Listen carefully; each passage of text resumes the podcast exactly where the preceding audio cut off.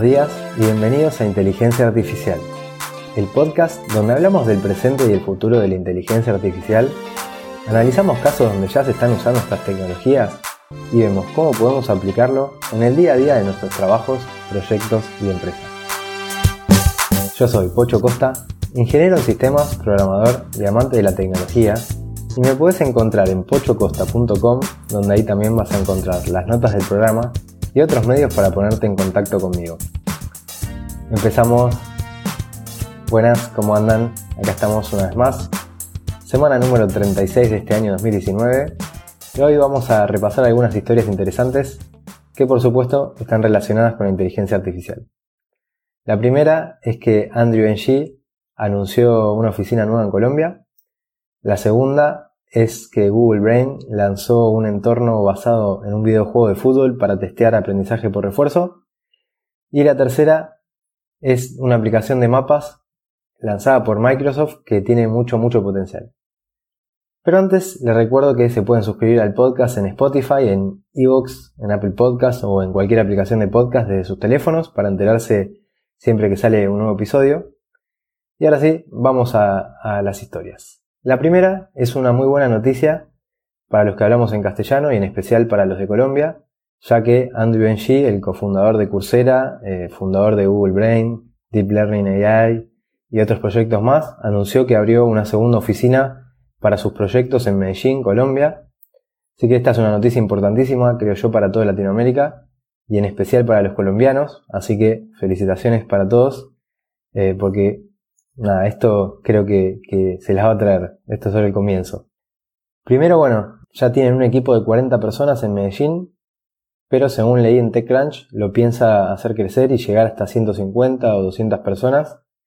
Y van a lanzar cursos online en castellano o traducidos para, así que con, eso nos vamos a beneficiar todos. Además, por los otros proyectos que tiene Andrew G, como Landing AI donde ayuda a, empresas de industrias manufactureras a implementar inteligencia artificial para maximizar la productividad o con otro de sus proyectos donde directamente se dedican a armar startups basadas en inteligencia artificial. Esto creo que le va a dar un empujón muy grande a la industria en Colombia y en sí a toda Latinoamérica, creo yo, porque no creo que se queden solamente ahí.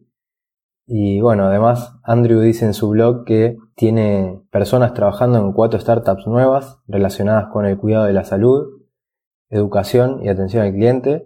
No dijo los nombres eh, porque dijo que están, son, son muy recientes, pero bueno, hay que estar atento porque seguramente si vienen de la mano de él van a ser proyectos muy interesantes.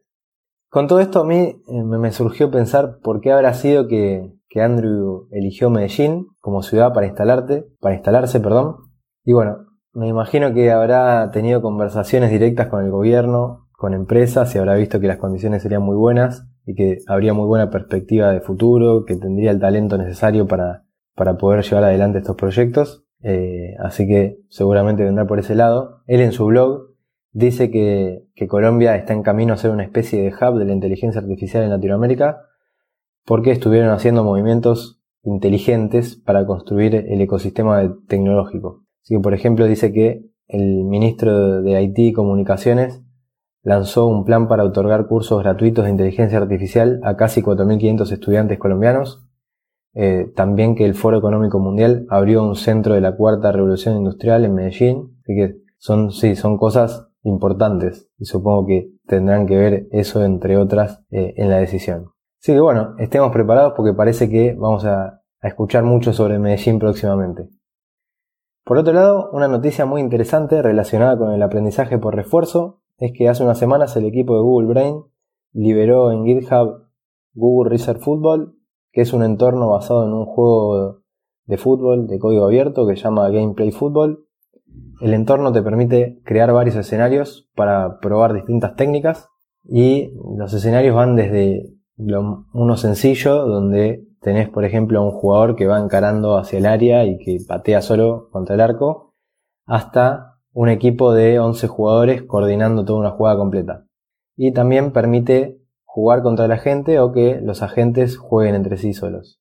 Así que bueno, evidentemente parece que vamos a tener noticias sobre desafíos relacionados con el fútbol próximamente. Ya después de todos los juegos donde estuvo viendo duelos humanos contra máquinas, me parece que dentro de poco lo vamos a ver en el fútbol. Dejo un video en las notas para que vean un poco de cómo es el, el emulador.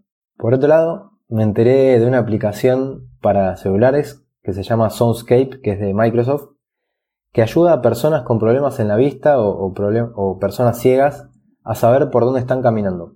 Eh, está muy buena la aplicación porque a diferencia de otras que yo había leído que tienen como mismo objetivo ayudar a personas con problemas en la vista, las otras anteriores que yo conocía eh, se basaban en que la persona a través de su teléfono vaya apuntando con la cámara eh, a sus alrededores o hacia objetos y a través de visión por computadora, la cámara lo va a ir asistiendo detectando cosas del entorno.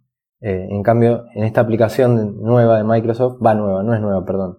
Yo me enteré ahora, pero la aplicación ya fue lanzada hace un tiempo. Eh, pero bueno, ahora la, la estuvieron mejorando, así que se ve que por eso me llegó la noticia. Esta tiene un enfoque distinto porque usa un estilo de navegación de mapas estilo Waze o Google Maps y la persona puede elegir un punto hacia donde ir o, simplemente puede ir caminando por cualquier lugar y decirle a la aplicación que le vaya relatando el entorno. Entonces a través del GPS y del acelerómetro del teléfono la, aplicación intenta determinar dónde está la persona y hacia dónde está yendo y hacia dónde está apuntando y eh, bueno, le va relatando lo que, lo que va encontrando en el camino. Entonces, por ejemplo, la persona puede decir que quiere ir a determinado lugar, quiere ir a tal negocio, la aplicación le va a ir relatando el camino eh, y lo va a ir guiando. Y lo que hacen es usar sonido estéreo para, depende en qué auricular, de qué lado, si derecho o izquierdo, le va a ir diciendo sonidos o le va tirando un pulso, un pulso que es como, como un tamborcito que, que va sonando y que a medida que se va acercando va sonando más, más fuerte y más acelerado. Y con eso eh, le intenta dar a la persona una manera de orientarse como en tres dimensiones, por así decirlo. También les permite a las personas configurar sus propios puntos de referencia, como por ejemplo una parada de colectivos o una rampa de acceso a un lugar. Eh, así que nada, les dejo, les dejo un video de cómo funciona esto, una demo, para que lo vean bien.